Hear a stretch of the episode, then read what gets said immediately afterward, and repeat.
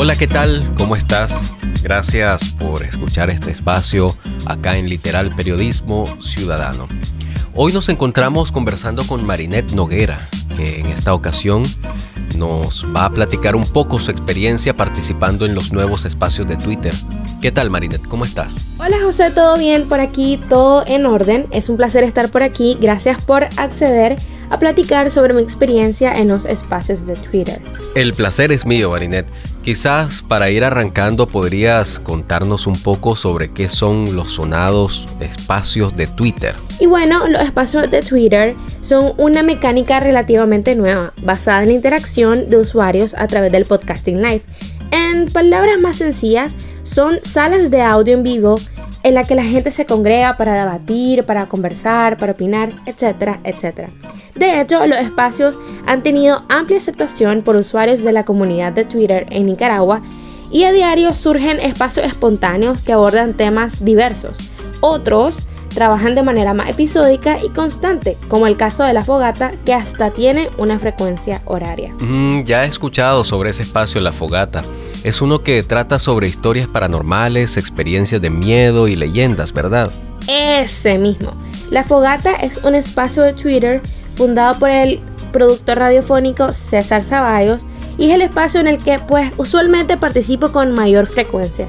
Tanto así que en mi opinión se ha convertido en un gran referente. De verdad. Contanos un poco más del por qué crees que la fogata es un referente positivo de los espacios en Twitter. Quizás la principal razón es por la habilidad del conductor y las coadministradoras para regular la participación de los hablantes.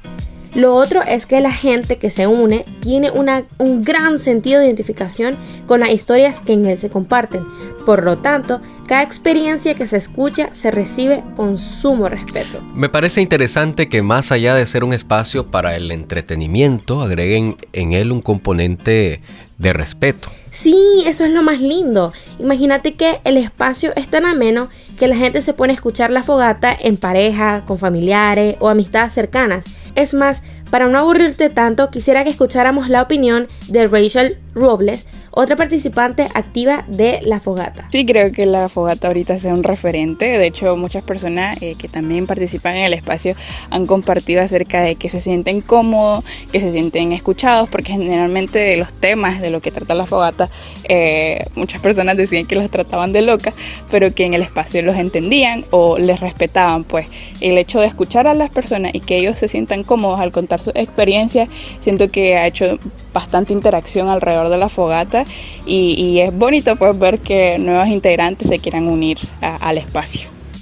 Qué bien escuchar la opinión de otras personas que también disfrutan de espacios como la fogata. Hasta me dieron un poco más de ganas de unirme. ¿Cuáles son los horarios de la fogata?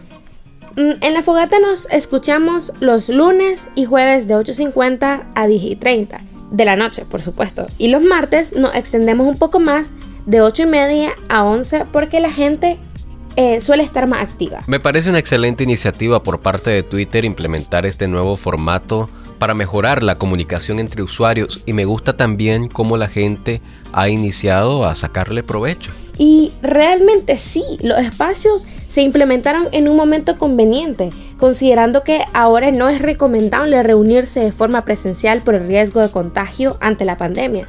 De esa forma se puede compartir y sentirse cercano a otras personas, ya sabe, así en comunidad. De acuerdo. Antes de despedirnos, antes de irnos, quisiera que escucháramos un poco sobre la experiencia de César, el fundador y conductor del espacio La Fogata.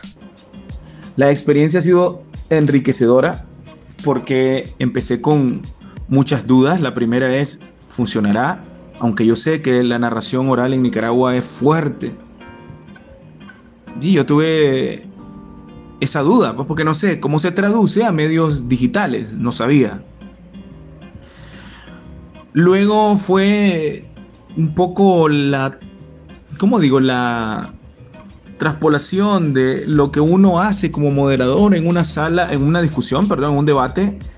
Y eso fue lo que quise implementar en este espacio que se llama la fogata paranormal. Le puse la fogata, primero se iba a llamar Podrían ser muertos. Ya, porque asumí que iban a contar cosas relacionadas. pero luego le puse la fogata porque no conocía el formato del space, no me había, no me había conectado a ningún otro, no había tenido la oportunidad. Entonces cuando entro y hago el mío, entonces me di cuenta cómo era y eché a andar ¿no? mi cabeza de creativo y creativo como oficio, ¿verdad? Y dije yo, no, esto se parece a una fogata, esto se parece a estar todos alrededor en, en una dinámica campo abierto diciéndonos cosas de manera íntima, sin que nadie le reproche al otro si lo que está diciendo es locura o no, todos nos creemos.